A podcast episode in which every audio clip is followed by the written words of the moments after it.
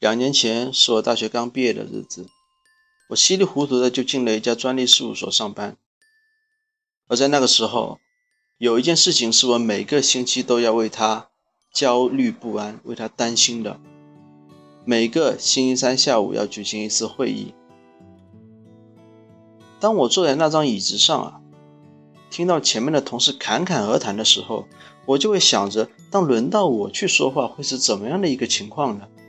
当我红着脸，吞吞吐吐、非常紧张的讲完之后，当我望向领导脸上凝重的表情，我甚至看到有几个同事在取笑我。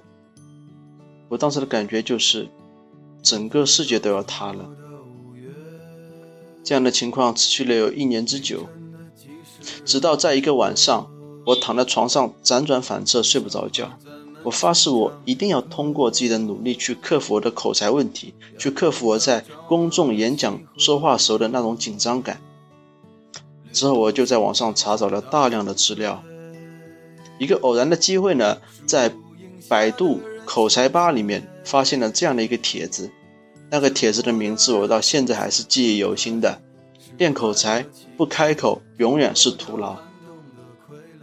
就这样，我认识了 Tom 老师。跟着他一起在荔枝平台上去录制节目，我记得第一次的节目叫做自我介绍，这期节目录制了有二十多遍，三个多小时。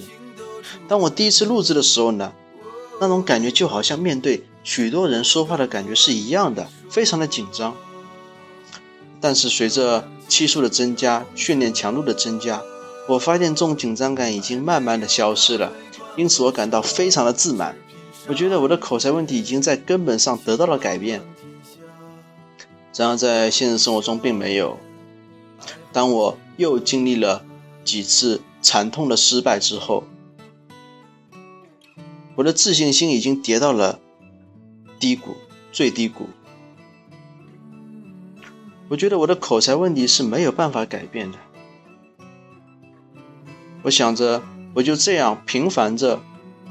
然后带着我的这个口才问题，稀里糊涂的活过余生吧。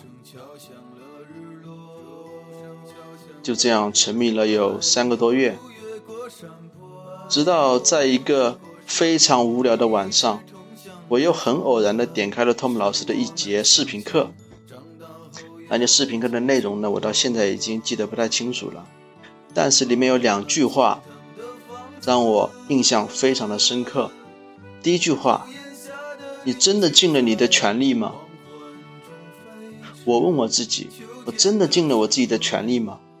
如果我所说的全力就是当时连续一百二十六天录了一百二十六期节目，这样就算我尽了自己最大的全力的话，我觉得那真的是完全是扯淡。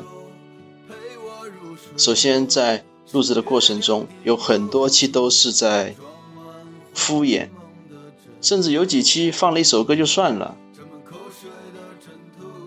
第二句话就是，面对口才问题，你真的尝试了很多种方式吗？我并没有，我只尝试了，我只尝试了在荔枝平台上去录制节目的这一种方式。我有什么资格说我的口才问题是没有办法得到改变的呢？我觉得正是因为这两句话把我给打醒了，所以我决定重新上路。就这样，我加入了 SCW 的社群组织，在这里面呢，有许多跟我一样在口才上存在困难，并且渴望将它改变的这样一群人，在这里我们互相帮助。一起学习，一起进步。之后我就尝试了比较多的方法，比如说挑战六十秒，每周日的 YY 直播分享。而现在，我觉得我已经找到了对我口才问题最有帮助也最有效的一个方式，那就是每周日的 YY 直播分享。我记得上个星期天，当前位伙伴即将讲完，轮到我上场的时候。那种紧张感就好像两年之前我坐在那张椅子上，面对那么多人说话的时候的情况是一模一样的。但是我还是硬着头皮说了我的话。我知道我讲的并不好，但是讲完之后的那种解脱感跟成就感，真的没有办法用语言去形容。我在那个时候，我就感觉我的口才问题好像可以得到改变。因此呢，我做了一个决定，我要把我之后在口才道路上所发生的点点滴滴记录在我们官方荔枝平台的社区里面。我要通过记录的力量去帮助我一个一个脚印的向前走。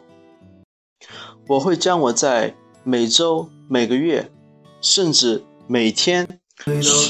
所发生的点点滴滴，全部记录在这里面。我要让我的小伙伴们都知道，我前进的道路到底是怎么样子的。在这里呢，我也可以得到许多小伙伴的监督跟帮助哦。